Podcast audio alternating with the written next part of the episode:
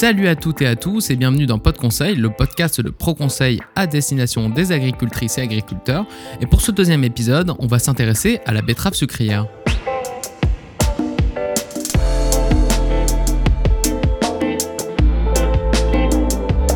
Amis du sucre, bonjour. Pour celles et ceux d'entre vous qui vont faire de la betterave cette année, les semences ou plantons ont déjà été commandées et livrées. C'est donc l'occasion de consacrer un épisode de Pod Conseil à la culture de la betterave, de faire un point sur la préparation des semis, des ravageurs de la betterave, bref, de faire le tour des enjeux agronomiques de cette belle culture. Et pour en discuter, je suis avec Dimitri Martin, un conseiller de production végétale chez Pro Conseil. Salut. Salut. Et nous avons le plaisir de recevoir Basile Cornamusa, collaborateur du CBS, centre betteravier suisse basé à Moudon. Salut Noir. Salut. Dimitri. Salut. On va commencer directement dans le vif du sujet. Donc, euh, comme je l'ai dit en introduction, les semences ont été commandées, ont été livrées, certains d'entre eux euh, semés.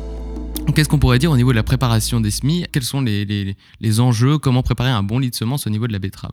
Alors, cette année, ce qui va être un petit peu euh, délicat comme ces dernières années, c'est au final profiter de l'humidité puisqu'on est dans une période où ils annoncent pas forcément énormément de précipitations dans ces prochains jours. Donc si on veut que la betterave germe, bah, finalement on doit faire avec l'humidité qu'il y a maintenant dans le sol, et puis celle-là, bah, finalement il faut tout faire pour la garder un maximum. Donc ça veut dire euh, éviter des passages d'outils euh, superflu, ne pas aller travailler trop profond dans des horizons trop humides euh, pour pas risquer ben, justement de faire soit des planches de lissage ou éviter que finalement les autres capillarités euh, remontent. Donc ça c'est un petit peu les éléments clés pour euh, cette mise en place de betterave 2022. Ouais, alors pour la betterave c'est important un lit de semences rappuyé, humide. Donc on va travailler lors de nos passages de préparation, toujours avec un, avec un rouleau à l'avant hein, pour, euh, pour bien rappuyer le lit de semence. Par contre, euh, on est dans une période où on a beaucoup d'eau euh, en profondeur. Et ben, comme Basile l'a dit, l'enjeu, c'est de garder de l'humidité en surface. Par contre, il faut vraiment faire attention à ne pas créer de tassement parce que lit de semence rappuyé, oui, mais pas de, pas de compaction parce que la betterave est très sensible. Donc, pensez à, à contrôler aussi l'humidité en profondeur, travailler avec les outils les plus légers possibles, le moins de passage possible et contrôler la pression des pneus, la diminuer au maximum. Donc la base, c'est vraiment d'avoir une terre fine en surface, mais une humidité euh, qui soit toujours présente pour venir euh, implanter la betterave. Voilà, ce qui est important pour la betterave, c'est de la poser vraiment sur une surface qui est bien raffermie. Donc c'est pour ça qu'on conseille toujours de préparer le lit de semence avec un rouleau. Euh, ben, par exemple au moment du passage de herse, par exemple, pour que ben, le sol soit vraiment dur, puis qu'on pose la graine sur quelque chose de bien raffermi. Et puis après, ben, l'enjeu, c'est de, de, recouvrir cette graine avec de la terre suffisamment fine euh, pour qu'elle puisse justement venir couvrir cette graine et puis améliorer le contact entre la graine et l'humidité. Parce que si on n'a pas ces éléments, le risque, c'est qu'on a une betterave qui, qui souffre directement de la sécheresse, qui prenne très peu et qui soit très peu vigoureuse par la suite Alors le risque, si on la dépose dans un environnement, qui est complètement desséché et puis qui permet pas justement les, remontées de l'humidité, bah, finalement c'est qu'elle germe tout simplement pas puis qu'on doive attendre et qu'on doive compter sur les prochaines précipitations pour qu'il y ait suffisamment d'humidité pour faire germer la graine. Et puis ça, bah, on sait que mm, par expérience ces dernières années, ça peut prendre plusieurs... Euh, jours, voire plusieurs semaines. Après, il n'y a pas de risque réel pour la graine parce qu'elle bah, peut quand même tenir suffisamment longtemps dans le sol avant de germer. Euh, mais par contre, bah, on perd des jours et puis on sait qu'un betterave, euh, des jours perdus, bah, c'est du rendement au moins en fin d'année. Au niveau de la, du choix de la parcelle, est-ce que toutes les parcelles, tous les, tous les précédents vont bien? À quoi il faut faire attention si je veux choisir ma, ma parcelle la, la, plus idéale pour ma betterave? Alors, euh, le meilleur précédent, ça reste quand même une céréale puisqu'on a, après la moisson, suffisamment de temps pour gérer justement euh, le, précédent. Si, par exemple, il y a du chaulage qui doit se faire, c'est des conditions assez idéales parce qu'on a une bonne portance, on a un sol qui est suffisamment ressuyé. Après, on a aussi la possibilité de mettre un engrais vert pour justement éviter l'érosion, éviter le salissement de la parcelle, comme, comme tu disais. Donc, euh, le meilleur précédent, ça reste quand même une, une céréale. Après, au niveau de la propreté de la parcelle, euh, ça dépend un petit peu le système de désherbage qu'on va choisir. On sait que maintenant, on a un peu deux systèmes. On a le système traditionnel avec les matières actives qui sont là depuis plusieurs euh, dizaines d'années. Et puis, il y a le nouveau système Conviso de betterave résistante au sulfonylurée qui permet finalement de rattraper des situations un petit peu délicates termes de, propreté. Après, au niveau de, des cultures des précédents qu'il faudrait faire attention, c'est surtout au niveau du maïs.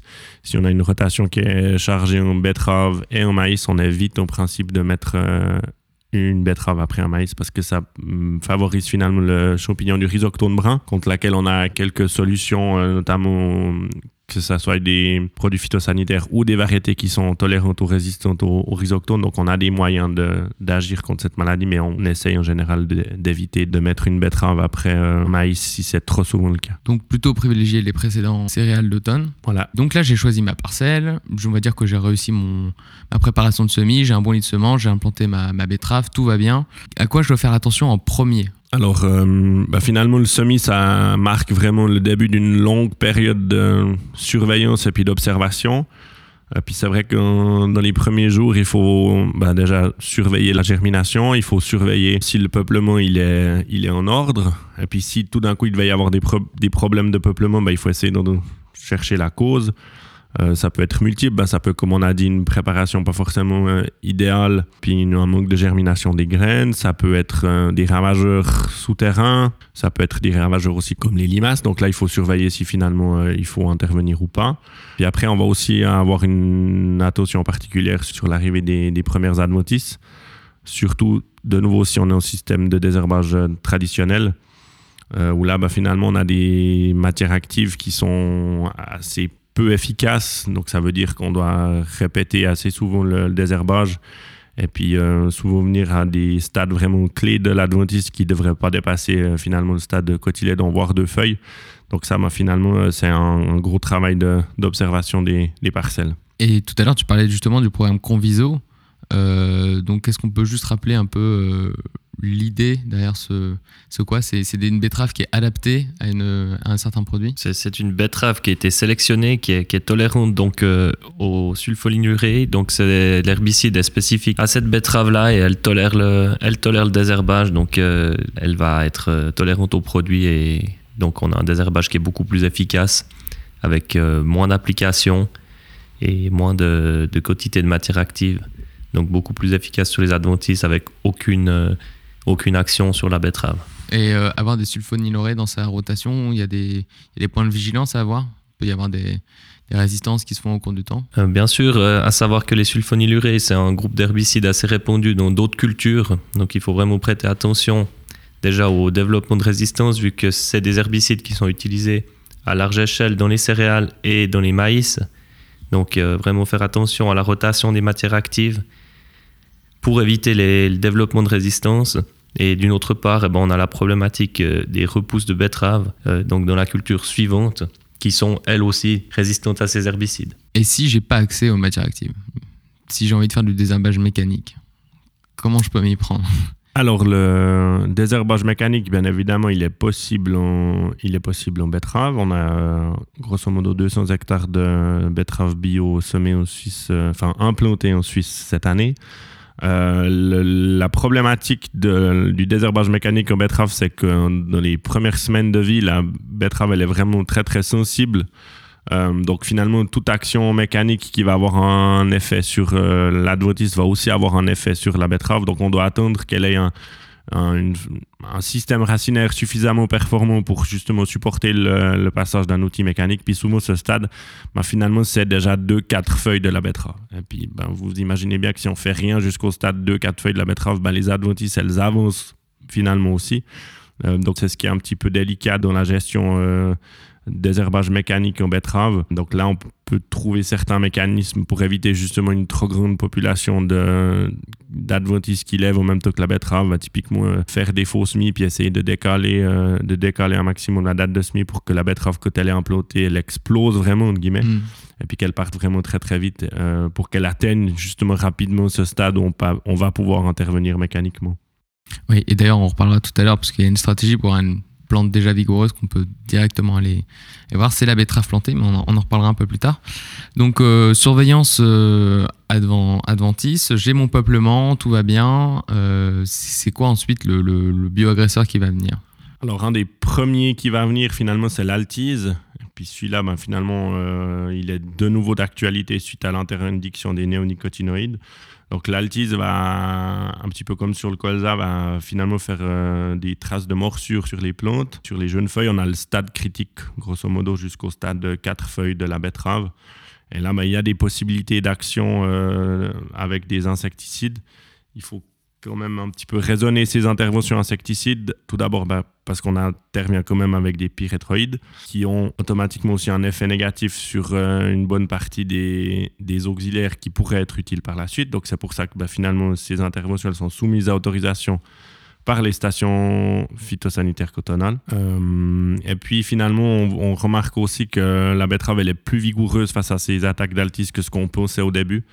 Euh, donc il faut vraiment que la, plante soit en péril. On parle à peu près de 25 à 30% de la masse foliaire détruite avant d'intervenir avant sur une betterave piquée par l'altise. Et donc ça, si je veux me fixer des seuils d'intervention, si je veux essayer de faire un peu de monitoring, qu'est-ce que je, peux prévoir? Est-ce que je, ça, ça, vaut le coup que je mette une cuvette dans la parcelle et que je suive un peu le, vol des altises ou Alors la meilleure manière finalement, c'est d'observer les piqûres directement sur les plantes, vu qu'elles sont, elles sont très, elles sont très visibles. Et puis après, il y a différents euh, euh, seuils d'intervention en fonction de l'âge de, de l'âge de la plante.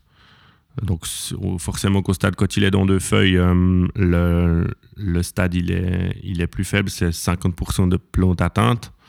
Et à partir du stade de 4 feuilles, on est plutôt sur 80% euh, de plantes atteintes. Après, il faut toujours regarder aussi à quel degré d'attaque on a à faire face. S'il y a 50% des plantes qui sont atteintes, mais avec uniquement une piqûre par plante, bah là, il n'y a pas de réel danger pour la survie de la plante. Par contre, bah, si on commence à avoir beaucoup de, beaucoup de piqûres par plante, là, c'est plus grave et ça peut nécessiter une intervention. D'où l'importance d'avoir une plante bien vigoureuse. Est-ce que ça peut aider à mettre les chances de son côté si on a bien réussi une implantation, qu'on a un, beau développement? On voit hein, avec tous les éléments que, que Basile nous a apportés là, euh, c'est vraiment important d'avoir une betterave qui est, qui est mise en place dans des conditions idéales et qui pousse très vite. Autant au niveau de la lutte contre les adventistes, que ce soit de manière chimique. Euh, mettons entre parenthèses ici le système Conviso qui permet de, rattraper plus ou moins le tir si on, si on se loupe un peu, euh, que ça soit du désherbage mécanique pour l'altise ou bien encore après pour les, pour les agresseurs suivants. C'est important d'avoir une betterave qui se met en place rapidement, qui s'implante vite, qui pousse. Donc vraiment euh, une importance primordiale du SMI. Très important de, bien gérer son SMI alors. Euh, ensuite, une fois les altises, on va dire passées, qu'est-ce que, à quoi je dois faire attention? Alors, la deuxième vague, guillemets, ça va être euh, la vague des pucerons, euh, qui eux sont problématiques, enfin surtout le puceron vert qui est surtout problématique parce qu'il est vecteur finalement de, de la jaunisse virale. Ah oui, parce qu'il y a deux pucerons, il y a le noir et le vert. Voilà, il y a le noir et le vert, et puis le puceron vert, il fait, des, il fait les infections primaires finalement avec la jaunisse, et par la suite, le puceron noir a aussi la capacité de le retransmettre plus loin, mais plutôt comme euh, vecteur finalement secondaire. Donc c'est vrai qu'on s'en occupe euh, un petit peu moins. C'est vraiment le vert, le... Voilà, c'est celui qui nous pose le plus de problèmes parce qu'il est justement vecteur primaire de ces différentes, euh, de ces différentes jaunisses, à savoir qu'il y en a quatre principales. On va pas les détailler ici parce que ça serait trop long, mais finalement... Ben, cette jaunisse virale, elle est très très, elle est très très dangereuse parce qu'elle elle diminue fortement la, croissance des, la croissance des plantes et donc euh, automatiquement le, rendement. Et donc euh, pour cette gestion du, du puceron vert, qui est comme très très délicat à observer parce que ben, souvent il se cache euh, sous les feuilles, il a quasiment la même couleur que, que les jeunes cotylédons ou que les jeunes feuilles, donc c'est vraiment très très délicat de, de, le surveiller. Donc pour ça, ben, finalement, on a un réseau d'observation euh, qui est mis en place à la fois par le son betteravier avec le soutien des stations phytosanitaires cotonales et puis aussi Agroscope où on observe euh, une fois par semaine minimum le, peuplement finalement de enfin l'arrivée de ces pucerons. Et en fonction du dépassement du seuil d'intervention euh, on déclenche les Enfin, on donne les autorisations pour les agriculteurs qui voudraient euh, effectuer les interventions contre ce, contre ce puceron. Et je peux les retrouver où, ces infos d'observation? Alors, ces infos et ces dépassements de seuil, ils sont disponibles ben, dans la, dans la littérature euh, technique usuelle, ça veut dire le conseil de saison dans la grille euh, qui paraît tous les vendredis, à chaque fois un chapitre sur la betterave. Et puis si on veut des informations plus directes, euh, on a la nouvelle application Beta Suisse qui a été lancée maintenant il y a deux ans, qui est disponible pour chaque producteur via son numéro de planteur. Et puis il y a aussi bien évidemment tous les bulletins des stations phytosanitaires cotonales qui typiquement l'année passée faisaient qu'à grosso modo un flash chaque fois qu'un dépassement de seuil était, était actif, euh, enfin était observé dans, dans, une région. Donc en général, les retours qu'on a eu sur l'année 2021, c'est que la transmission de l'information elle a très bien fonctionné. On va continuer sur ce même modèle-là. Oui, donc vous l'aurez compris, c'est des informations à ne pas rater. Euh, d'ailleurs, ça s'exprime comment la jaunisse en termes de, de symptômes? On, on, a une feuille qui devient jaune, j'imagine Alors, comme son nom l'indique, exactement, on a une feuille qui devient, qui devient jaune. Euh, après, entre les quatre différents virus, euh, il y a une expression du symptôme qui est, assez différente. Euh, la, différence avec, la grande différence avec le SBR, qu'on connaît malheureusement aussi déjà depuis quelques années en Suisse romande, c'est que ce jaunissement, il a, il a lieu beaucoup plus vite dans la saison. Ça veut dire que la jaunisse, on a la jaunisse de la betterave, la jaunisse virale, on a des jaunissements qui peuvent apparaître déjà à partir du mois de mai ou du mois de juin, en fonction de la date finalement de, de l'attaque et de la transmission du virus. Tandis que le SBR, on a un jaunissement qui est plus tardif. Alors ben justement, parle-nous de ce syndrome basse richesse. Ben, le syndrome basse richesse, malheureusement, il nous mène la vie dure depuis maintenant 2017 à grande échelle en Suisse romande. En fait, euh, c'est une, c'est une cicadelle qui est porteuse, euh, elle, d'une, euh, d'une bactérie. Donc c'est encore un vecteur. Voilà, c'est encore un vecteur supplémentaire qui n'était pas euh, contrôlé euh, par les, par les néonicotinoïdes. Ça, c'est quand même quelque chose d'important à dire. C'est pas quelque chose qu'on subit suite à l'interdiction de ces néonicotinoïdes, pas forcément comme l'altise et le puceron dont on a parlé tout à l'heure. Euh, puis au fait, ben, ce, cette cicadelle, elle transmet une bactérie euh, à la plante qui va, en, très résumé, ben, empêcher la formation puis l'accumulation de sucre dans les racines. Et donc là, ben, où le puceron avait un effet sur le rendement, la cicadelle et le SBR, ils ont un effet sur le, la teneur en sucre. D'accord. Donc la cicadelle, j'ai envie de dire, bah, comment on peut s'en préoccuper, comment on peut, on peut s'en occuper de ce truc-là? Alors c'est la grande problématique actuelle, c'est qu'on n'a pas de mesure de lutte euh, directe en termes d'action sur la population. Euh, on a des leviers au niveau, au niveau variétaux, où on a des variétés bah, qui finalement réagissent un peu moins fortement euh, au, SBR. Ben, pour la, saison 2022, c'est le cas notamment de Xerus, Chevrolet ou bien BTS 2045, qui sont des variétés qui sont relativement, euh, on peut pas encore dire vraiment tolérantes, mais qui sont moins sensibles. Euh, puis après, ben, on cherche euh, d'autres pistes pour finalement euh, mener la vie dure à ces, à ces cicadelles. Et une piste qui est, qui est envisagée, euh, c'est l'effet euh, de la rotation finalement sur ces cicadelles. L'effet de la rotation, c'est-à-dire? Alors, euh, la problématique de cette cicadelle, c'est qu'elle est très bien adaptée aux rotations qu'on a chez nous. Donc, ça veut dire une betterave et une céréale euh, d'automne implantée directement après la betterave. Oui. Puisqu'elle a tout le temps en fait suffisamment à manger euh, durant l'hiver parce que dès que la betterave qui est sa source principale de, de nourriture est arrachée on vient directement avec une céréale puis elles vont pouvoir continuer de se nourrir sur les racines de ces, de ces céréales et du coup passer l'hiver. Alors l'idée euh, qui avait été recherchée en France dans les années 2000, c'est des recherches qu'on a repris en Suisse avec le soutien de la HAFL et puis également en Allemagne, euh, c'est de finalement euh, regarder si on n'a pas moyen de d'affamer les, les larves de cicadelles pendant l'hiver puis là, ben, ça serait possible en mettant, par exemple, une culture de printemps en place après une betterave. Donc l'idée, c'est d'aller un peu l'affamer. Voilà, clairement, le but, c'est de l'affamer, de lui couper sa nourriture pendant l'hiver pour que finalement elle meure de faim et puis qu'elle puisse pas finalement finir son stade, mmh. finir son cycle euh, le printemps suivant. Mais ça, pour l'instant, c'est des pistes. Hein, c'est pas. C'est des pistes qui sont, euh, qui sont, comme j'ai dit, euh, étudiées euh, à la fois ben, en Suisse et puis en Allemagne. Et puis après, ben, il faut quand même se rendre compte que si on veut un effet global, il faudrait que toute une région finalement modifie oui. sa rotation. Et puis là, ben, comme j'ai dit avec la HAFL, on a un, un, projet pilote de gestion de la de modification de la rotation des exploitations betteravières.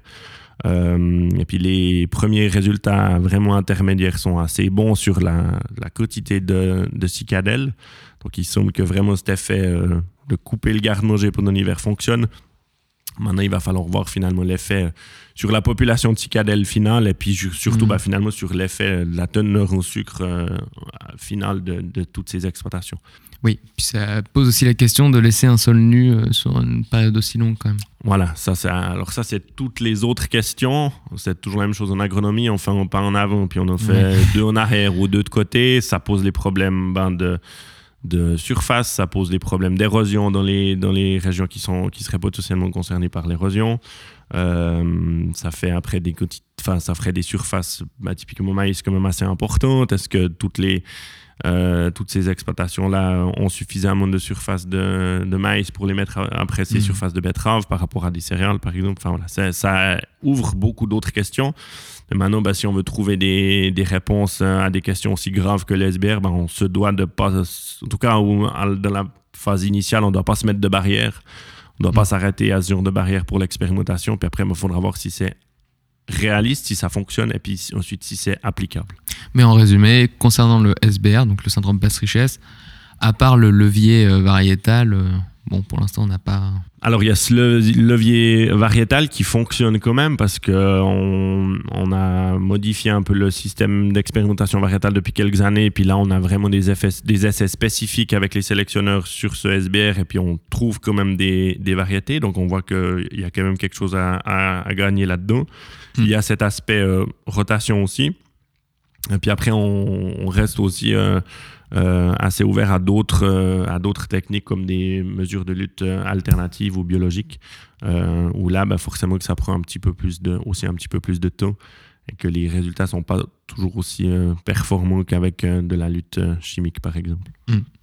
Et une fois le, SBR euh, passé, entre guillemets, qu'est-ce qui nous reste Alors, la, troisième maladie assez importante, c'est la cercosporiose, où celle-là, finalement, c'est celle qu'on est aujourd'hui euh, en mieux mesure de, maîtriser. Donc, la cercosporiose, c'est une maladie du feuillage euh, qui est causée par un, champignon.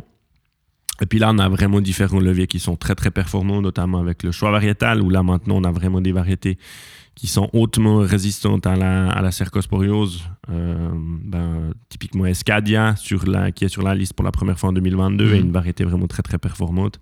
On a aussi d'autres variétés qui arrivent euh, dans le pipeline des essais variétaux.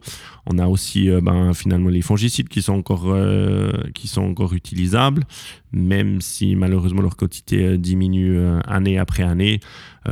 Justement, ben, là où on est content, c'est que finalement l'arrivée de ces variétés hautement résistantes correspond plus ou moins à la disparition euh, lente des, des matières actives pour lutter contre cette maladie. Donc ça nous permet de, de pouvoir au moins solutionner euh, ce problème-là via la variété. Oui. Après, quand je. Bon, là, je vais repartir sur un choix qui a déjà été fait, mais quand je dois choisir ma variété, je, je me mets un peu à la place des, des, des- agricultrices et agriculteurs. Est-ce que je privilégie le taux de sucre, le rendement, ou est-ce que finalement, j'ai pas meilleur temps d'aller chercher des variétés plus résistantes pour, euh, pour être sûr de limiter les pertes Alors, euh, bah, finalement, à mesure qu'on affine l'expérimentation variétale et puis à mesure qu'on a des problèmes supplémentaires, finalement, le choix variétal, il devient quand même de plus en plus compliqué. C'est vrai qu'à l'époque, on choisissait soit une variété riche en sucre, soit une variété qui faisait beaucoup de tonnage. En gros, c'était un petit peu ça, le- c'était un petit peu ça le- la question qu'on doit se poser. Maintenant, bah, on doit se poser la question est-ce que je suis concerné par l'SBR Est-ce que je suis potentiellement concerné aussi par la jaunisse? Euh, Quel système de désherbage est-ce que je veux privilégier? Le système standard, le système Conviso. Euh, donc c'est toutes des... Après, est-ce que j'ai d'autres problèmes maladies, bah, typiquement comme la cercosporiose. Donc c'est vraiment des paramètres qui sont assez, assez compliqués à gérer. Et puis finalement, bah, c'est à chaque agriculteur de, d'avoir un petit peu, de faire son choix en fonction de, la, de sa stratégie euh, en, tant que, en tant que chef d'exploitation en fait. Et pour les bio? Alors, euh, oui, finis ta question, excuse-moi. non, non, mais pas de souci. Non, pour les bio, je me posais la question parce qu'au final, bah, est-ce que les variétés que tu as mentionnées, elles sont aussi disponibles pour les, pour les agriculteurs bio? C'est le même programme de sélection ou c'est un autre? Alors, c'est le même programme d'expérimentation, euh, dans le sens qu'on n'a pas de- d'expérimentation euh, en conduite biologique. Euh, les expérimentations pour les variétés standards sont faites sans fongicide, donc on a quand même euh, cette euh, réponse variétale par rapport à la cercosporiose notamment. Et puis au final, on prenait en principe la meilleure variété Cercosporios justement pour la liste variétale bio.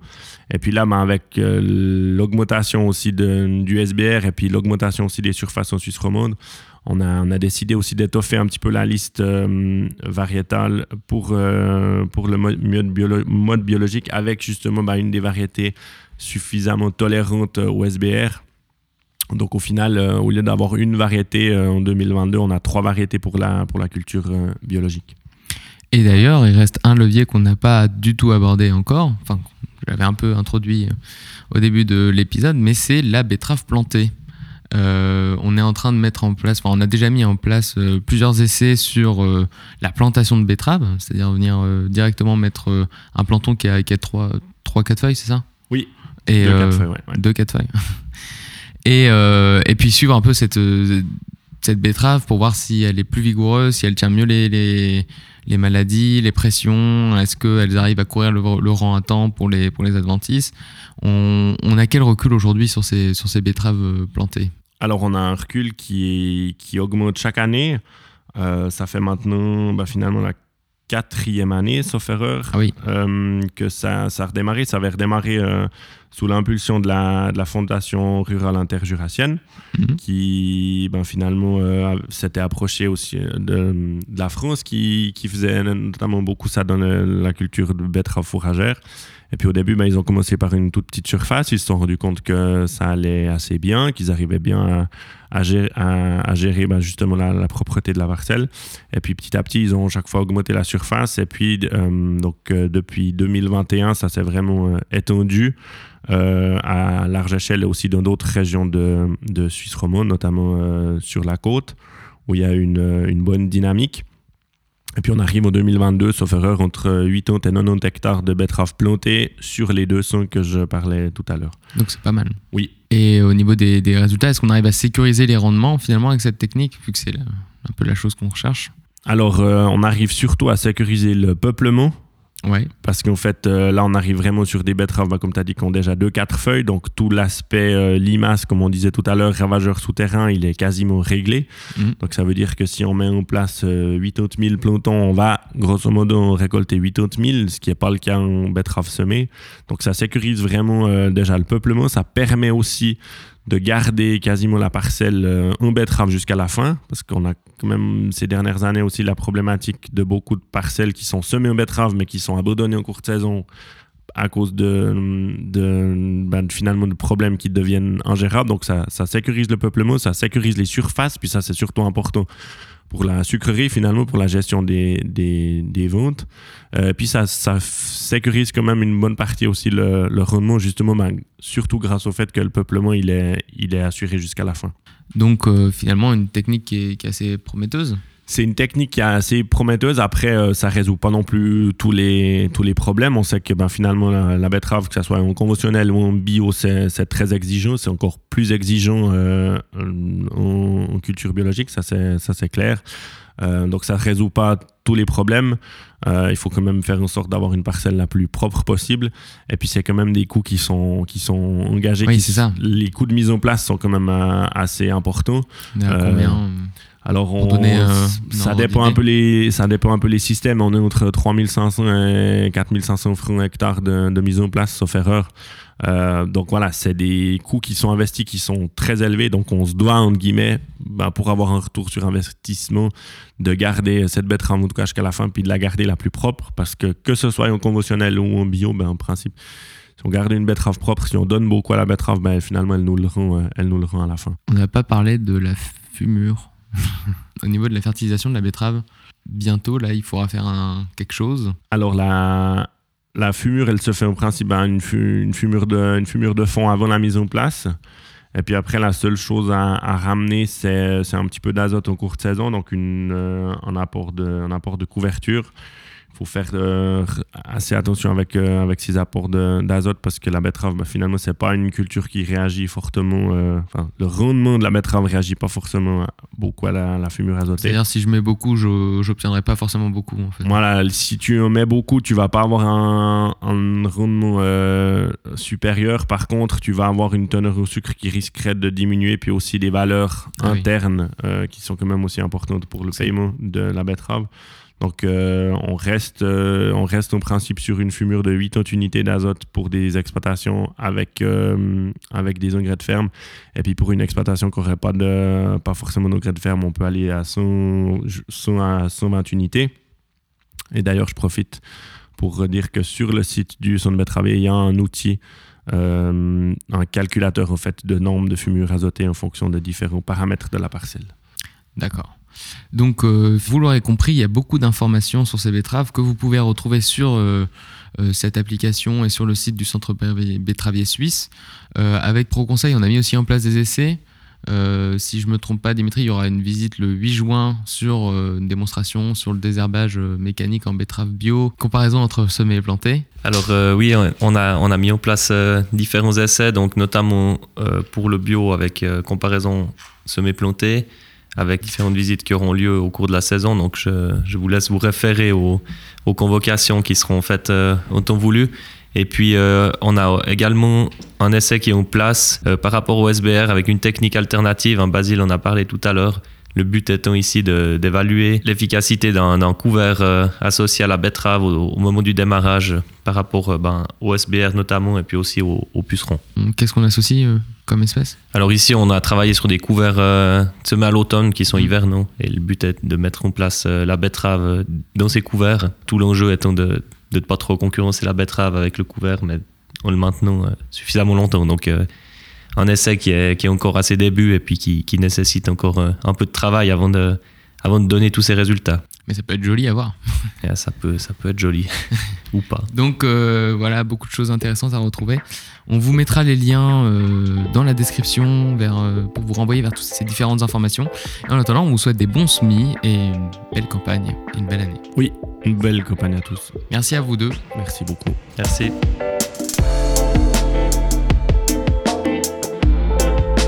Merci à vous d'avoir écouté cet épisode jusqu'au bout. On espère qu'il vous aura plu. Si c'est le cas, n'hésitez pas à en parler autour de vous, à le partager, le diffuser. Et on se donne rendez-vous au prochain épisode. Salut